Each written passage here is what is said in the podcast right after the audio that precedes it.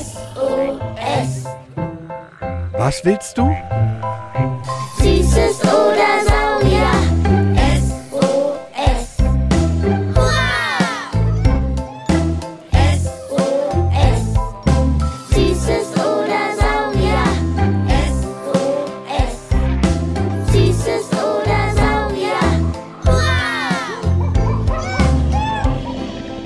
Podcast über alles, was krabbelt, Stampft blubbert. und fliegt. Wir haben Süßes. Und wir haben Saurier. Heute mit Vielfragenglas 5 von blaublütigen Kraken, dreibeinigen Tieren und dem ersten Menschen.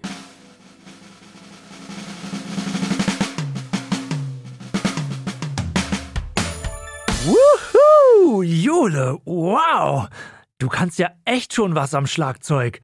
Das hat voll gut gepasst zu unserer Vielfragenglas-Melodie. Und hiermit präsentiere ich euch, liebe Kinder da draußen vorm Radio und unter den Kopfhörern, den einzigartigen, den sauschlauen, den schweinebackigen, den Meister des Vielfragenglas. Von und zu Sparky. Oh ja! Ah, verdammt. Zum Schluss nochmal versemmelt. Mist. Ach, ich find's toll. Was soll's? Du übst ja noch. Ist noch keine Schlagzeugkönigin vom Himmel gefallen. Und der Tag ist sowieso schon mein Lieblingstag, weil wir heute wieder zehn eurer Fragen aus dem mystischen Vielfragenglas ziehen und beantworten. Zusammen mit den tollen Forscherinnen und Forschern aus dem Museum für Naturkunde Berlin. Du darfst auch alle Fragen ziehen, Freund Sparky. Ich versuche das hier mit meinem Schlagzeug musikalisch zu untermalen. Schweineaffen stark. Na dann mal los. Frage 1. Der vierjährige Albert aus Berlin-Charlottenburg taucht mit uns in die Unterwasserwelt ab. Warum haben eigentlich Kraken blaues Blut? Ist doch sonnenklar, weil sie von und zu Kraken sind. Adlige. Durch deren Adern fließt doch immer blaues Blut. Kriege ich jetzt ein Bienchen, Biologe Sebastian? Nein, Sparky, Kraken sind nicht adelig. Ihr Blut ist einfach anders gebaut. Unser Blut muss Sauerstoff transportieren, damit wir leben können. Bei uns Menschen ist deshalb Eisen im Blut. Das funktioniert super als Sauerstofftransporter. Kraken haben aber kein Eisen, so wie wir, sondern Kupfer, ein anderes Metall. Das funktioniert auch, sieht nur anders aus. Die Kraken haben deshalb nicht rotes, sondern eben blaues Blut. Der rote Blutfarbstoff bei uns Menschen heißt im Übrigen Hämoglobin und bei der Krake der blaue Hämocyanin. Starke Frage, Albert. Frage 2. Jan will ein Schlangengeheimnis lüften. Warum können sich Giftschlangen nicht selbst vergiften? Das kann unser Schlangenexperte Frederik beantworten. Weil sie tatsächlich in den meisten Fällen gegen ihr eigenes Gift immun sind. Das bedeutet, falls sie irgendwie mal sich aus Versehen selber beißen würden, würde das nichts ausmachen. Man muss aber auch dazu sagen, dass der in der Natur tatsächlich eigentlich nicht passiert, weil warum soll die Schlange sich selbst beißen? Und am Ende schluckt eine Schlange ihr eigenes Gift ja schon. Denn erst spritzt sie es durch ihren Biss in die Beute und dann frisst sie die Beute. Wenn ihr noch mehr zu Schlangen wissen wollt, hört mal in unsere Podcast-Folge Reptilien, Schlangen, Chamäleons und Krokodile rein. Hä? Was war denn das? Na, ein wegrennendes Krokodil und eine züngelnde Schlange. Hab ich versucht zu spielen. Jetzt, wo du es sagst. Frage 3. Uh, cool. Eine Frage zu Pferden. Von der vierjährigen Lucia aus München. Wieso haben manche Pferde zwei andere Gangarten? Biologe Sebastian vom Museum kommt direkt mit seiner Antwort angetrabt. Gangarten wie Trab und Galopp sind einfach praktisch und kommen oft natürlich, wenn ein Pferd erst langsam und dann schneller läuft. Aber manche Pferde können auch anders laufen, wie Pass oder Tölt. Ob ein Pferd das kann, steht in seinen Genen, also der Erbinformation. Nicht alle Pferde haben diese speziellen Gene Und deswegen ist es für manche Pferde einfach leichter, im Tölt zu laufen, als für andere Pferde. Und diese speziellen Gangarten haben manche Vorteile. Zum Beispiel ist der Tölt super angenehm für den Reiter. Ich hab nen Witz für euch.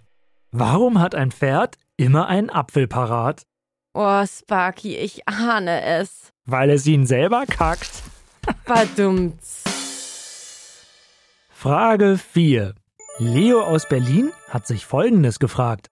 Ich würde gerne wissen, ob ein Tier auf drei Beinen läuft. Also Hunde und Katzen habe ich schon auf nur drei Beinen laufen sehen. Aber dann hatten die meistens Unfälle oder mussten operiert werden, weil ein Bein krank war. Aber so rein biologisch, von Natur aus nur drei Beine, Sebastian? In der Natur sind fast alle Tiere, die es gibt, in ihrer Entwicklung von der Eizelle bis zum Schlüpfen oder geboren werden, symmetrisch aufgebaut. Das bedeutet, die linke Körperseite sieht aus wie die gespiegelte rechte Seite. Und das ist der Grund, warum du normalerweise in der Natur nur gradzahlige Beinmengen siehst. Also zwei Beine, wie bei uns. Oder vier, wie beim Pferd. Oder sechs. Oder acht. Oder noch mehr. Aber immer gerade Zahlen. Abweichungen davon gibt es meistens nur wegen Mutationen. Dabei passieren Fehler im Ablesen vom Bauplan. Und so kann es vorkommen, dass Tiere zum Beispiel mit einem Bein mehr oder weniger zur Welt kommen. Im Museum für Naturkunde steht ein Glas mit einer eingelegten Kröte, die hat drei Hinterbeine. Das ist auch so eine Mutation. Die Kröte hatte also insgesamt fünf Beine. Das hat ihr nicht allzu viel ausgemacht, denn sie ist ja erwachsen geworden. Frage 5. Lotta aus Leipzig will etwas zu zwitscherndem Federvieh wissen. Können sich zwei verschiedene Vogelarten verstehen? Du meinst also ein Spatz mit einer Elsterlotta? Oder eine Krähe und eine Blaumeise? Hm, also wenn ich da morgens an unseren Innenhof denke, was da im Sommer ab kurz nach vier für ein Gekrächze und Gepiepe losgeht, reden da zehn verschiedene Vögel durcheinander. Vielleicht schreien die sich aber auch an, weil keiner den anderen versteht. Mal sehen, was Biologe Sebastian sagt. Hm, es ist nicht die Regel, dass sich zwei unterschiedliche Vogelarten verstehen können, aber es gibt Ausnahmen. Dazu fällt mir eine kurze Geschichte ein. Als es auf das Jahr 2000 zuging, fand in Brasilien etwas sehr Trauriges statt. Dort lebte in Freiheit der allerletzte Spix-Ara, ein wunderschöner kleiner blauer Papagei. Es gab sonst keine mehr. Diese Aras leben monogam, das heißt, sie suchen sich einen Partner und mit dem sind sie dann ihr ganzes Leben zusammen. Da dieser Spix-Ara aber der allerletzte war, gab es keine Partnerin, die er hätte suchen können. Aber unser Spix-Ara hat nicht aufgegeben, er hat sich auf die Socken gemacht und er hat sich ein Rotrücken-Ara-Weibchen gesucht, mit dem er dann zusammen war. Diese beiden konnten sich also anscheinend sehr gut verstehen. Manchmal klappt das also mit der Kommunikation zwischen zwei unterschiedlichen Arten. Haha, siehst du, Jule? Wie mit uns beiden. Ich musste auch erstmal Julisch lernen. Und ich schweinisch oder doch eher sparkisch. Huch! Auch die sechste Frage geht um Töne, die Tiere von sich geben. Die sechsjährige Hanna aus Greifswald möchte herausfinden, Warum geben Tiere verschiedene Laute von sich? Das ist nicht ganz so wie unsere Sprache, also mit Wörtern und Sätzen, aber kommt dem manchmal schon ganz nah. Man kann zum Beispiel auch optisch kommunizieren, also durch Zeichen oder schöne Federn zeigen, wie toll man ist. Aber wenn man einfach in die Welt rausrufen möchte, dass man einen Freund sucht oder gerade nicht gestört werden will, ist es praktischer, als Singvogel diese Nachricht laut rauszuzwitschern. Dann wissen alle Vögel im Umfeld direkt Bescheid. Und je nachdem, was man mitteilen möchte, sind das dann unterschiedliche Laute, Rufe und Töne. da haben wir auch eine ganze Folge zu. Wie Tiere miteinander sprechen, heißt die. Da kannst du noch mal reinhören, liebe Hanna. Frage 7. Alma interessiert sich eher für unbewegliche Zeitgenossen und ob die sprechen, wenn die so den ganzen Tag rumliegen. Können Steine miteinander sprechen oder Töne von sich lassen? Steine sind keine Lebewesen und deshalb oder weil sie super stur sind, sprechen sie nicht miteinander.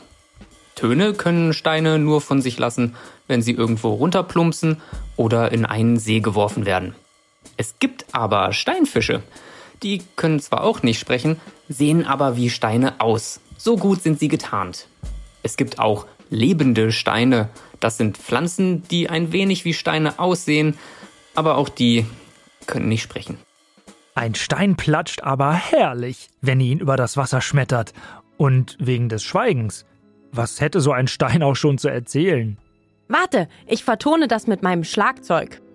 Heute habe ich einen Tropfen abbekommen, denn es hat geregnet. Danach kam ein Hund und hat mich angepinkelt.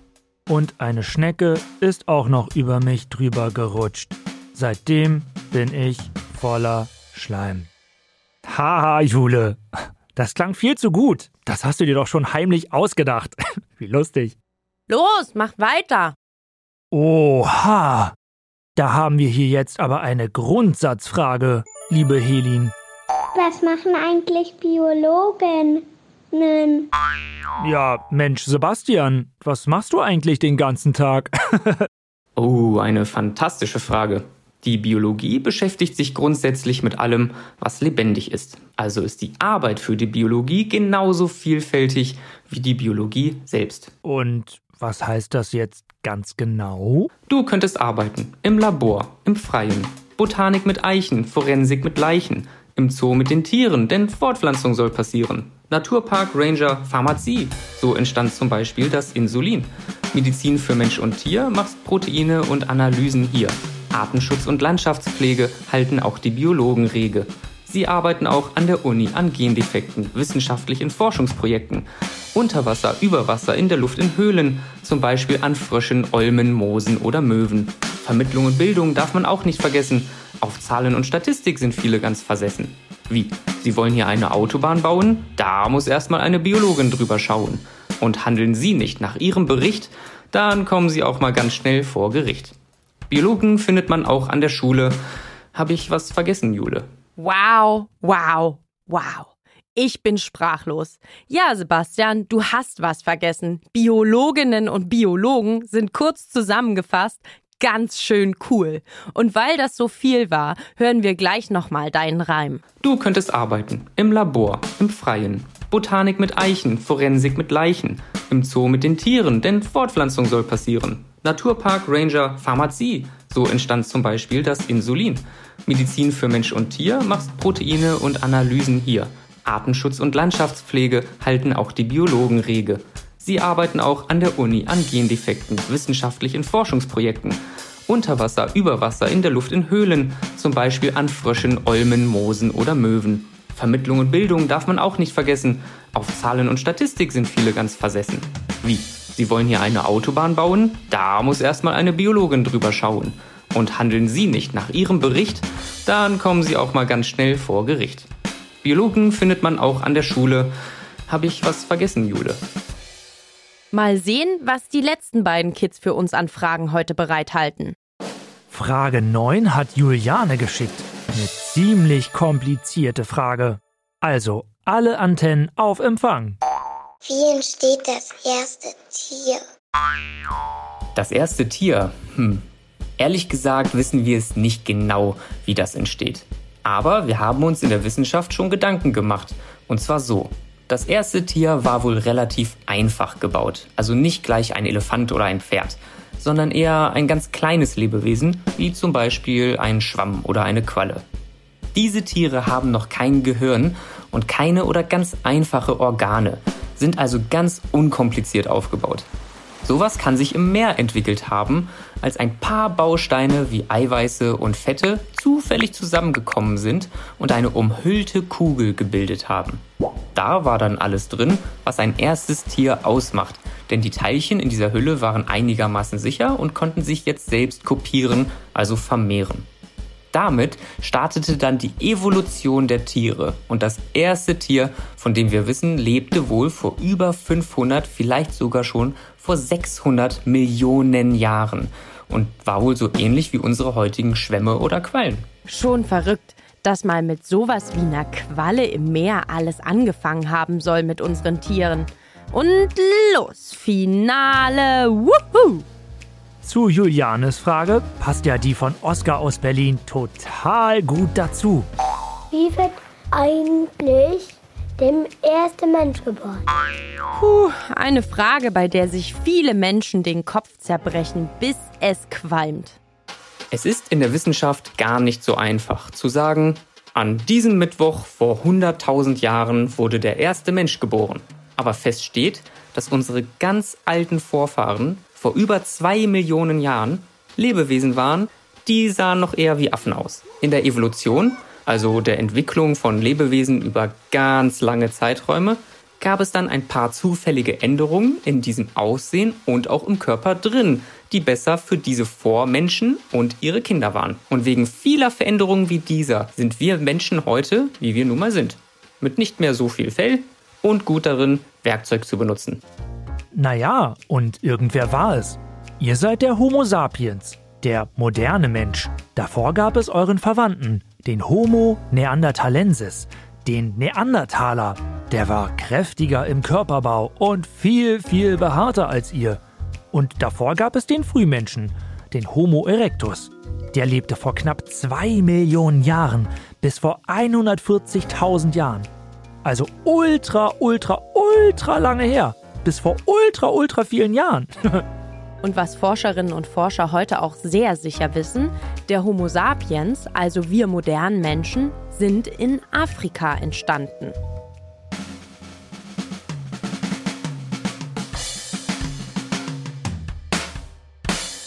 Wow, das ging ja super schnell rum heute, die zehn Fragen. Ich bin fast schon ein bisschen traurig. Ach was, schau doch nur, wie viele tolle Fragen noch im Glas sind. Die nächste Runde ist uns sicher. Und los, ich frage, du antwortest, okay? Si claro. Warum haben Kraken blaues Blut? Weil sie einen anderen Blutfarbstoff haben als Menschen. Menschen haben rotes Blut, weil der Blutfarbstoff Hämoglobin ist. In dem befindet sich Eisen. Und das ist rot. Kraken haben als Blutfarbstoff Hämocyanin. Da ist Kupfer mit drin. Das ist blau in der Form. Mit ihrem blauen Blut können sie Sauerstoff besser speichern. Wieso können sich Giftschlangen nicht selbst vergiften? Weil sie gegen ihr eigenes Gift immun sind.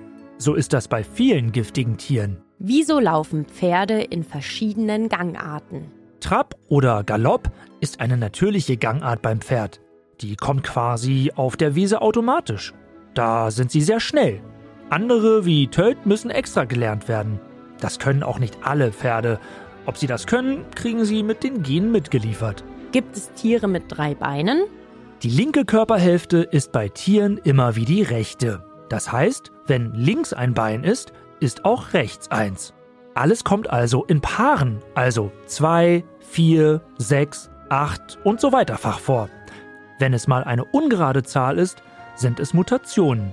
Oder ein Tier hat durch einen Unfall oder Krankheit ein Bein verloren. Können sich Vögel unterschiedlicher Arten miteinander unterhalten? Hm, nicht immer. Aber es gibt Ausnahmen. Ein Papagei einer Sorte hat sich zum Beispiel schon mal eine Freundin gesucht von einer ganz anderen Sorte, weil er sonst ganz alleine gewesen wäre. Und die konnten miteinander reden. Warum geben Tiere Laute von sich? Zur Kommunikation um zu sagen, schau mal, wie toll ich bin. Das kann ein Vogel beispielsweise zwitschern oder ein Löwe brüllen und auch durch seine Mähne zeigen. Vielleicht wollen sie sich auch warnen oder ein Tier verschrecken. Dadurch entstehen Laute, Rufe und Töne. Können Steine miteinander sprechen? Steine sind keine Lebewesen. Sie können einfach nur an Ort und Stelle liegen. Nichts bewegen, nichts reden, nichts fühlen. Einfach nur entspannen. Ein Leben lang. Was machen eigentlich Biologinnen und Biologen? Sie beschäftigen sich mit allem, was lebendig ist oder war. Egal ob Mensch oder Tier, Pflanze oder Stein. Wie entstand das erste Tier? Hm, das weiß keiner so genau. Vermutlich war es eine Qualle oder Schwamm, also ein sehr einfach aufgebautes Tier. Und wie ist der erste Mensch geboren? Das lässt sich auch nicht an einem genauen Tag festmachen. Denn auch der erste Mensch muss ja eine Mutter gehabt haben, die ja auch ein Mensch ist. Auf jeden Fall sind die ersten modernen Menschen, genannt Homo sapiens, in Afrika entstanden. Wie lustig und schlau eure Fragen wieder waren. Danke, danke, danke, danke dafür. Wir machen jetzt ein klein wenig Winterpause. Deshalb abonniert unseren Podcast, damit ihr mitbekommt, wenn es wieder heißt Süßes oder Saurier. Ihr wollt auch noch etwas wissen zu allem, was krabbelt, stampft, blubbert und fliegt? Dann schickt uns eine Sprachnachricht an 0176 921 36208. Beim nächsten Mal ziehen wir wieder 10 eurer Fragen aus dem Vielfragenglas. Und falls ihr mal wieder Erwachsenen frei braucht, macht ihnen den Podcast Beats and Bones an. Da erklären die Forscherinnen und Forscher vom Naturkundemuseum tolle Sachen für Erwachsene. Bis bald!